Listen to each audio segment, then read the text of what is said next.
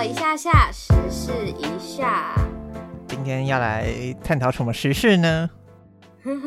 今天要来探讨的是文言文啊、呃，国文 好难哦，国文教材文言文的选读争议。呃，大家可能有在脸书上看到，那主要是嗯、呃，之前有一名。因为教育部的一零八课纲，虽然一零八课纲已经实行很久了，所以有很多人说，为什么？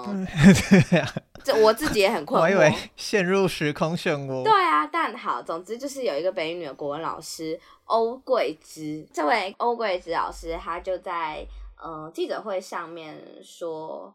他用字其实蛮深的，我其实觉得就是因为他用字很很严厉，所以措辞强烈，对，才会这么容易就是引发这么强烈的回应这样。然后他就因为他讲很长，那我就大概截取几段，例如他说，号称多元的一零八课纲让国文课失去最核心的意义，无法从传统文化中 建立文化生命的主体，思考生命的意义，并跨越生命的挫折。他说，例如删掉，呃，荀子的《劝学》，失去思考学习的意义；然后删掉柳宗元的《始得西山宴游记》，删掉一个学习生命高度、学习大我关怀的范仲淹的《呃岳阳楼记》。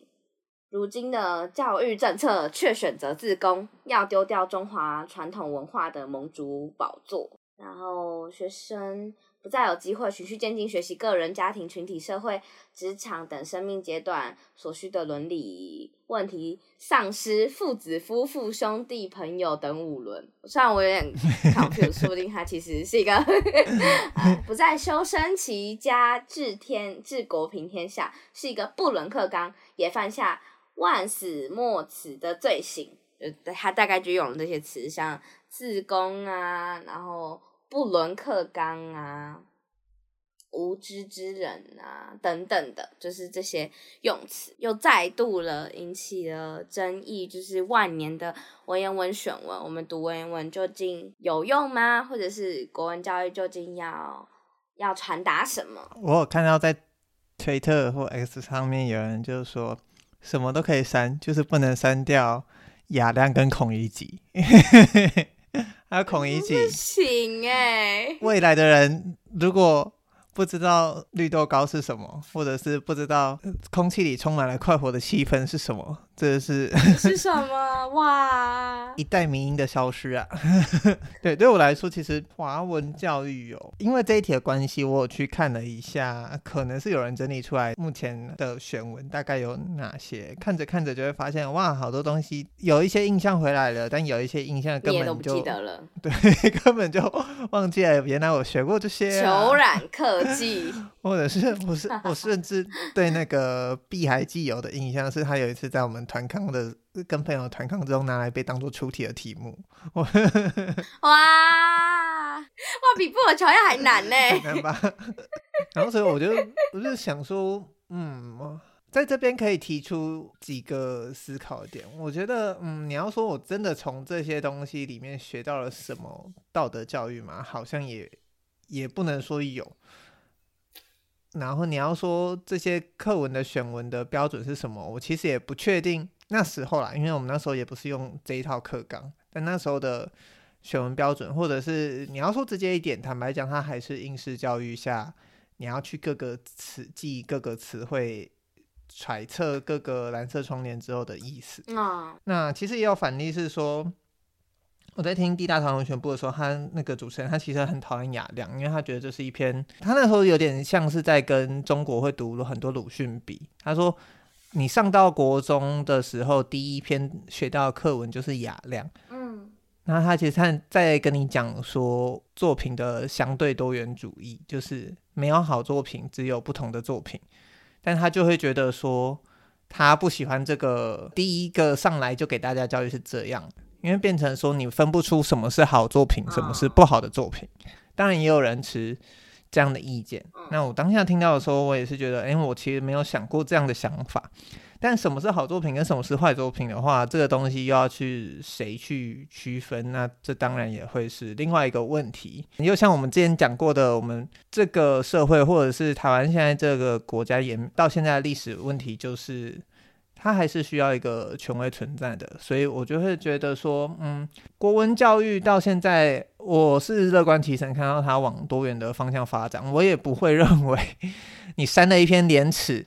然后学生就不知道什么是道德了，那这样应该是老师的问题和家长的问题。嗯、所以当然，这个是对对这件事来说，我当然对这整个问题的东西，我也有跟卡卡讲过，他还有另外一个层面可以去探讨。但如果要纯论华文或国文教育的话，我可能会先停留在这边，或者是啊，有一个点，我是很久之后才也是听那个 podcast 的时候才意识到，像我们当年在读《一杆秤仔》的时候。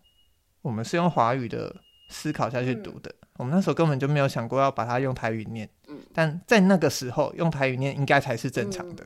是、嗯，对对对。我们的呃，对我们来说，国文教育或“国”这个词还要放进来什么文体？那我们应该要怎么去欣赏它？嗯、整个我的我自己求学过程中，我会很惊讶这些东西，我是到事后过了那个阶段，我才这么发现的一些问题。然后去看到的时候也不会觉得特别，我就想说啊，又来了啊！这次李佳彤现在要去蹭别人，真的是不胜唏嘘。哇，我自己的想法其实最后殊途同归啦，但我原本的想法是因为我觉得很多很多的作品都是我长大以后才发现，哦，原来这个作家的其他作品如此的动人。只有很少很少部分作品是在呃上学的当下就给我那样的感动，甚至像张爱玲好了，其实我也很喜欢张爱玲的作品。可是其实张爱玲在我们上学的时候的选文是《金锁记》，哦，我那时候我忘记那时候到底是国中还是高，你就是看到七巧疯掉的一个过程，但其实老师也不会很。完整的讲解给你，七巧疯掉这件事情对于张爱玲的作品，这本作品以及张爱玲整个创作史来说，它其实是一个很经典的角色。它其实也就是我们会说张爱玲的作品，它有一种呃盛世没落的一种美感。七巧跟金锁记可能是在这整个张爱玲创作里面脉络里面，其实或许不是大家对于张爱玲最。受嗯、呃、会最喜爱的一个作品，我也是长大以后发现哦，张爱玲不只是嗯《金锁记》所呈现出来的这一面，呃，我觉得这或许也是国文教育当然相对来说困难的一，他要怎么样透过短短的一篇选文，让你嗯见往知来的知道，不管是这个作品在这个作家，或者这个作家在整个文学史上重要的点，但。我们毕竟不能把就是就古今中外这么多的作品都容纳来华文教育全部上给你听。嗯、白话文的选读也会遇到这样的问题。那其实文言文选读当然也是这样的问题。因为马克刚重点就是要走向多元。那今天呃走向多元的方式。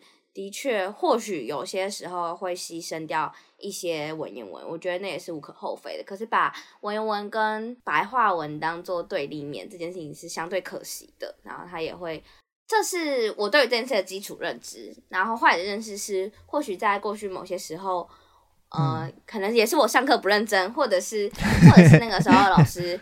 也还没有传达出这个概念，然后所以就变成说，我要多绕一点路才能好好的认识这个创作者，这个或许也是一个。但我也曾经在过去的某些时候，在上学的时候，觉得哇，这一个作家竟然可以可以用这样子的方式跟这样的技法，把我生活中感受跟观察到的一些东西传达出来，像是今天提到的陈黎的声音中，或者是。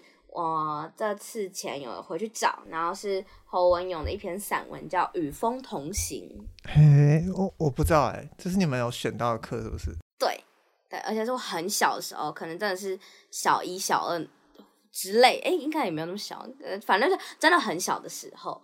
然后他是在一一篇在提慢跑的文，他是强风吹拂。我自己。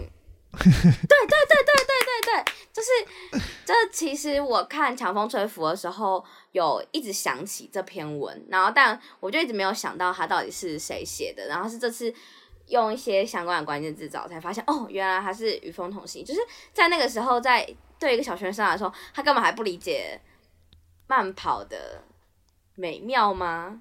就是或我或许我现在也没有很明解，但我知道那个东西它的故中奥义是什么。但是就是在我觉得慢跑的一些奇想，慢跑的一些感受。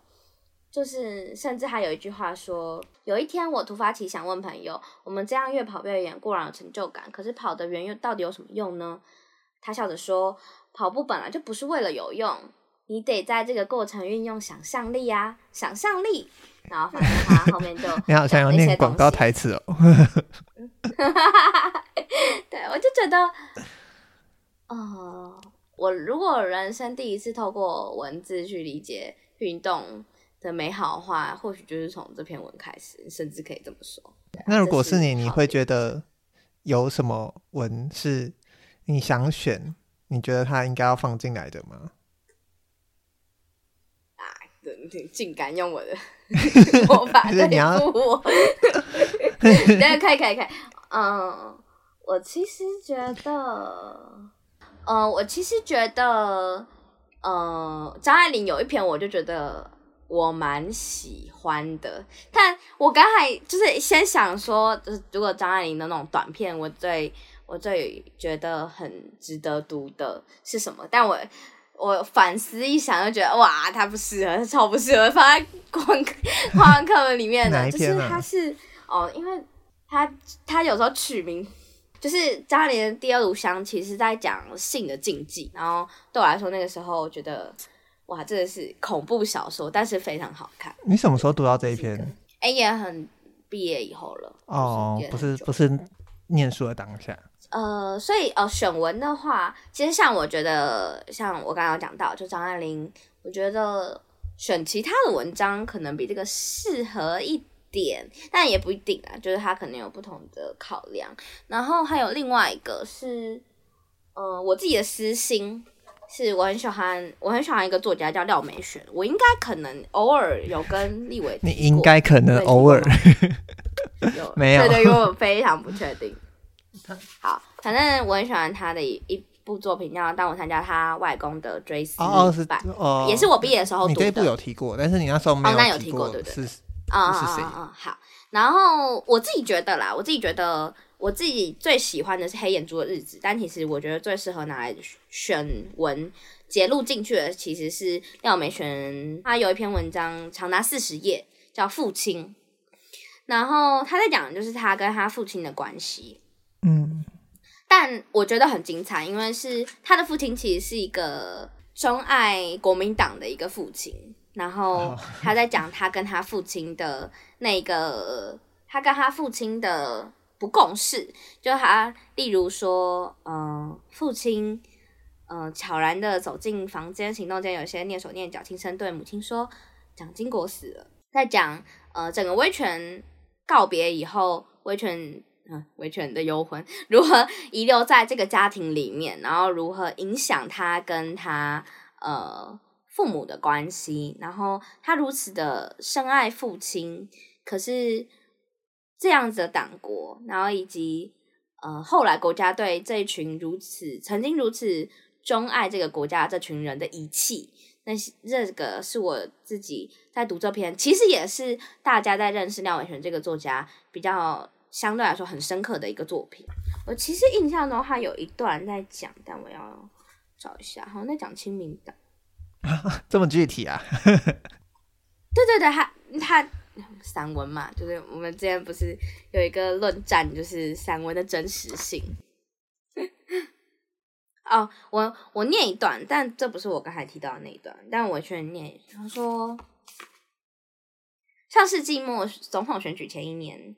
关心过宿舍拆迁的某政治人物，争取党的总统候选人提名遭受阻碍，脱党参选，接着陷入了丑闻。几年前搂着他腰背摆出垂爱脸孔的父辈人物，这回反过来抛弃了他，舆论烈火烹油，延烧了一个冬季。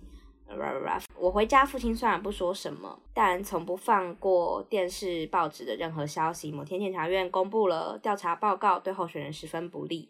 然后他说：“父亲叉着腰，看旗帜在寒风中飘扬，眼神闪着光。”然后这一段我很喜欢。他说：“父亲的神情近乎军中作家选集里浴血牺牲的壮烈。我想到那候选人不过只是下属，写封措辞恳切、内容空洞的回函，便赢得父亲披肝沥胆相待，胸口中满胀着说不出的愤怒。”为了父亲如此真诚、如此卑微仰望一个政客，他的忠贞如活化石般决意长存。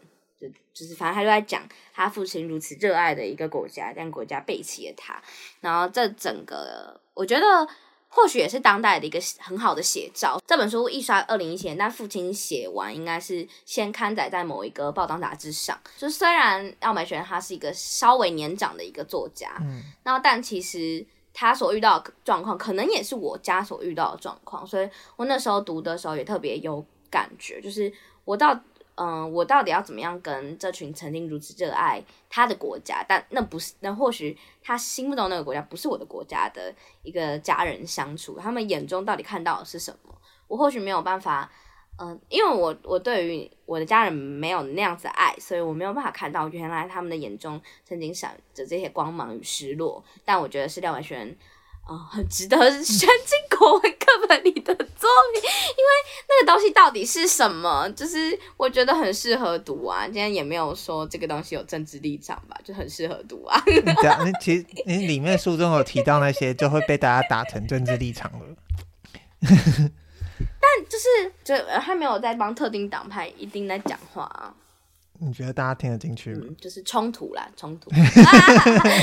可是我就觉得，如果先不管一些现实因素，我觉得这是超值得、超值得选进去的吧？或是，或是，就是也不一定是就是必选文，它可以是一些选读文、参考的东西。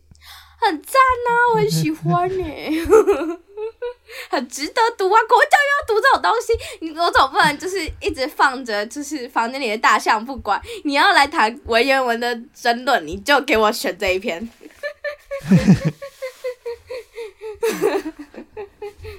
但我觉得好像选读的时候，的确有时候会是选一些蛮新的作品。我的印象中了，但我现在举不太出来到底选了哪些。那我好奇，就是立委有什么觉得一定可以选的文章，或者是以前觉得读了很差劲的体验吗？我有几篇，我觉得它是在考试题目出现，但我觉得它非常适合放在 课本的正史中，就是。白先勇的《素有如此》哦，对对，讲呃，我刚在找的时候发现一个很中肯的评论，他从头到尾没有用情人男友去说这个，他其实在纪念网友，就是他过世的一个网友。嗯、但是如果看的看一下，就会发现他写的动心程度其实是。就是在讲他曾经的情人，人但呃，他从头到尾都没有都对，没有都用爱人啊、男友这种词去讲。有一个评论我觉得讲得很好，因为他觉得王国祥就这个人的名字，他觉得这个人就是这个人，这个情感就是这个情感，没有必要再用什么特别的代称去帮他定义这个关系。我觉得很棒，他在讲纪念网友，然后我记得那时候印象看到就很深刻。另外一篇这一篇大家或多或少都读过啦，是我第一次看到。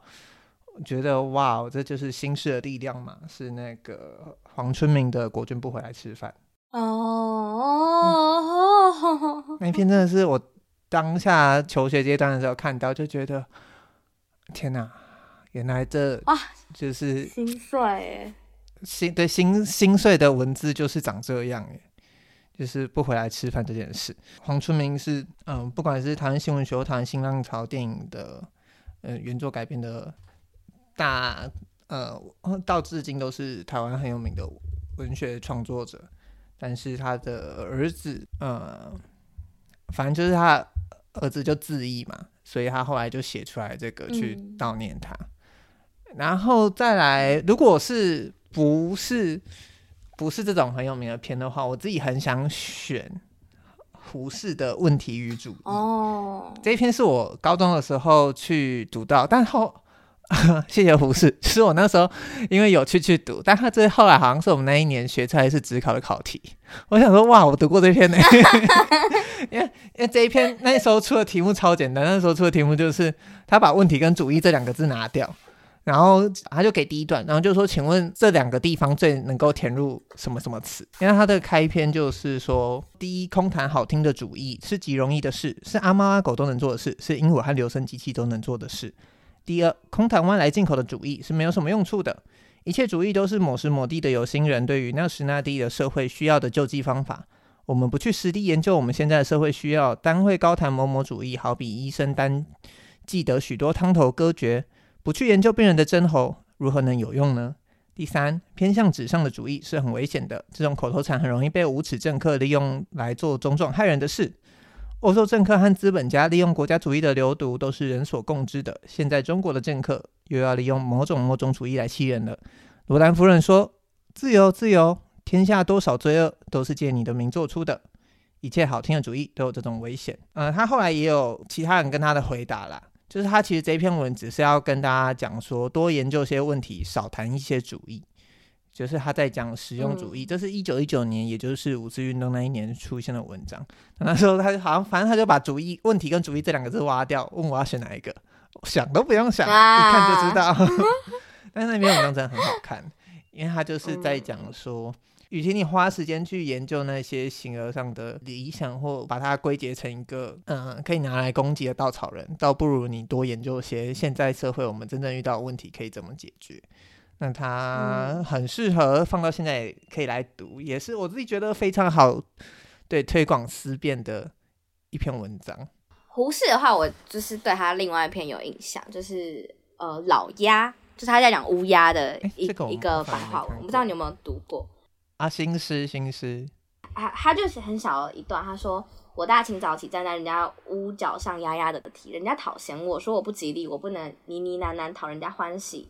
天寒风紧，无枝可栖，我正日里飞来飞去，正日里又寒又急，我不能带着翘儿嗡嗡泱泱替人飞，不能叫人系在竹竿头赚一把小米。我是到现在我在路上我都会念给我朋友听，就是会背的。其实。”嗯、呃，这篇在那个时候老师其实就有讲，他其实是用呃乌鸦自喻，就觉得说自己不能像喜鹊一样，嗯、自己想要活自己的样子，不能人家说什么我就去做什么，然后认为自己因为像是渴望自由，或是渴望呃能够以自主意识去行动，就是这其实是这部新诗的核心意涵。啊，对对对。然后我那时候对。这篇非常非常非常的有印象，我也不知道，可能是因为老师那时候叫我背，但我就觉得为什么大家都没有对这篇有印象，我对这篇超有印象。哦，但我刚才立伟讲到了这个考题，就是其实我就想要讲，就是最后一个我想讲，就是我最看不惯。国文课本的东西跟最觉得需要改变的东西，其实跟刚才立伟一开始讲的一个很有像，就是我不喜欢蓝色窗帘，所以我超级不喜欢，尤其是形式 地图，不喜欢把一些东西挖框，然后问你要填什么啊？哪一个最适合填进去？对，然后或者是呃，硬是要问你它的背后含义解读是什么？对，我其实真的觉得有一些东西，就是你要说蓝色窗帘嘛，其实。怎么讲呢？应该说有些东西，我觉得他给的选项是，他或许也会想要表达这个意思，他或许没有不要表达这个意思。为什么你只认为只有你 A B C D 的你那个正解选项是表达这个意思呢？所以像这些都是让我觉得比较，呃，比较我就很不喜欢的部分。我就觉得，如果你用考题去诱线这个东西，而如果反而你把呃，例如他想要表达什么样的意思，例如给他们。做一个短文写作，那我觉得都还比较好一点。那其实就是一个各抒己见的路线。我记得好像不知道是哪一个作家曾经有讲过，说他发现他自己的文章拿来被当考题，但他自己啊，对对对，选不出来。但我忘记是谁，还是就是侯文勇啊？应该不是吧？不是，应该不是，应该不是。但我有印象，有一个作家有出来说过这个。我觉得你想到这个，我还有想推荐的，就是但也比较。超超出固定了，但我觉得你刚刚提到这个，我就想到说，前阵子我看到一个新闻，是有大学在课程上开泰勒斯歌曲的课程哦。对，嗯啊，当然我自己不是泰勒斯的歌迷，所以我没有很熟。但我也想到很久很久之前就有美国在大学的课堂上开披头士去探讨他歌词的课。好像是文学课，但我看到的时候其实觉得非常荒谬，因为你如果说是要探讨他的作曲或探讨那个时代的摇滚乐，这些我都觉得很合理、很正常。但如果是探讨他的意思的话，我不知道大家对呃 Beatles，反正就是 John Lennon 或 Paul McCartney 他们其实那时候应该说他们的很大的成功是来自于他们很享受在玩音乐这件事。所以好比说，Beatles 有一首很有名的歌叫《I'm in the Waters》，我是一只海象。那那个时候。John Lennon 自己就有说，他觉得这首歌的歌词，他只是在讲一个梦境，意义不大，就是 The words don't mean a lot。他说，人们对于这个梦境下了很多的结论后，他觉得很荒谬。他说，因为他有一句叫 I'm the Eggman，Eggman 一蛋跟人合在一起，他根本就没有意义。他原文是说。It could have been the pudding passing for all I care，就是它可以变成一个布丁盆，反正它就是一些没有意义的歌词，他就把它写写下来。所以他觉得人们在去解读那些东西很荒谬。甚至有一首歌叫呃《Hello Goodbye》，《Hello Goodbye》的歌词只是 Paul McCartney 跟，比方说他现在叫克劳高雅讲 Hello，他就写 Goodbye，他写 Up，他就写 Down，他就是他，因为有人问他说你怎么创作歌词？他说不然你随便讲一个词。然后他就把相反的词填进去，就这样而已。就是如果你硬要从这些东西去挖挖深挖它的东西，就会觉得不需要再做到，或者是对于 弗洛伊德式的这种潜意识无止境的蓝色窗帘的探讨，我会觉得很没必要。好，那我觉得我再速速推荐我、嗯、另外一篇，对，另外因为两篇很短了、我自己很想推荐的一个是。这很偏，但是我觉得很适合拿来当不同题材的选题，叫《Piece of Our Time》，是英国首相张伯伦的宣言，它叫《我们时代和平》，它是一个短讲，在一九三八年九月三十日，他去跟希特勒签完慕尼黑协定的时候，回来在机场发表的言论。那他其实很短，但他其实就在讲说，最后一段就是说。我的好朋友们，这是历史上第二次英国首相自德国光荣的带回了和平。我相信这会将会，我相信这将会是我们时代和平。我们由衷的感谢各位，回家睡个好觉吧。那后来历史怎么发展，大家都知道了。我觉得这是一个很有趣的，你可以去在国文课本里面加入对历史的探讨，加入对后人的认知，或者是对不同的东西的。如果你是张伯伦，你会怎么想？这样子。那最后一个呢？我想要推科幻小说张系国的《同向城》。那原因是啊，它是我最喜欢的科幻小说。我觉得最伟大的科幻小说，短篇科幻小说之一。没有原因，就这样子，大家去看。好，五千字里面讲完了整个星系的历史，讲完了这个战争的更迭，用一个最棒的文体，那就是这样子。讲完了思想的禁锢跟冲突再叠加。我觉得它是我看过最好的科幻小说，我觉得大家应该都要读，私心选读啦。对，好，那就是 你以为当教育部长就会放进去？我才不要当教育部长那种吃人不讨，就是、做事才不会做事吃人，不是吃人呐、啊，那个叫什么？吃吃力不讨，对，吃力不讨好了。对啊。这世界上怎么可能有一种教育适合所有人？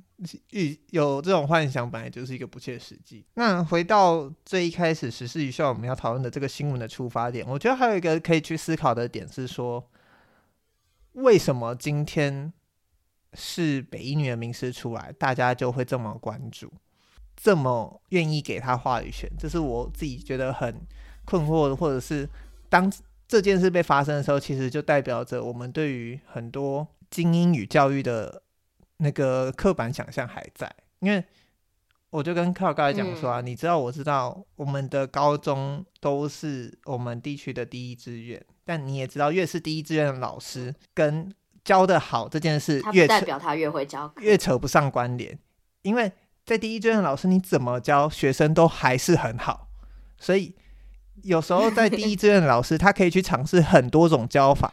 学生不会影响，是因为那些学生的素质，或者说那些学生应付考试的能力本来就本来就已经是筛选过出来的人。是身为这些学校老师就教得好吗？这个东西，我觉得大家都可以去打一个大大的问号。我也不觉得好学者就等于好教授啊，我不觉得好学者就等于好教授，因为教人跟自己的研究做很深是两回事。尤其是这个老师后来也被爆出许多学生的评价嘛，就不论他是不是刻意带出来的，对对对，但是的确他没有否认那些他曾经讲过的话，这个还是要给他一些，嗯、还是要给他一些他承认的勇气。所以大家可以自己去思考一下，今天如果不是北一女的名词呢？今天如果只是一个老师去批评的话，或者是他甚至没有用到这么用这么严重的用词。那他会成为这样的一个新闻的话题吗？这件事甚至被国台办拿来当宣传的武器，大家就可以知道，对，有些事情背后要变成一个话题，嗯、不一定是大家想的那么简单。嗯，我觉得最后其实就是又回到我们今天讲，就是不要盲信一些权威，就是这个东西就跟我们我自己这几年在做呃不实资讯的查核有关，就是很多讯息其实它。其实都只套上了一个大学者，或者是好像某大学教授。但是先不论那个大学教授有没有讲，但不应该今天他套了一个这样的名词，我们就可以更信任他讲的话。重点都还是我们对于这这这些话的理解，应该要出自我们自己的判断。中广董事长的发言代表中立吗？公事董座，但身兼。某党不分区的发言，你现在有办法跟他讲说他的发言是公示的代表吗？对啊，啊那这就是今天的借我一下下时事一下，大家拜拜，拜拜。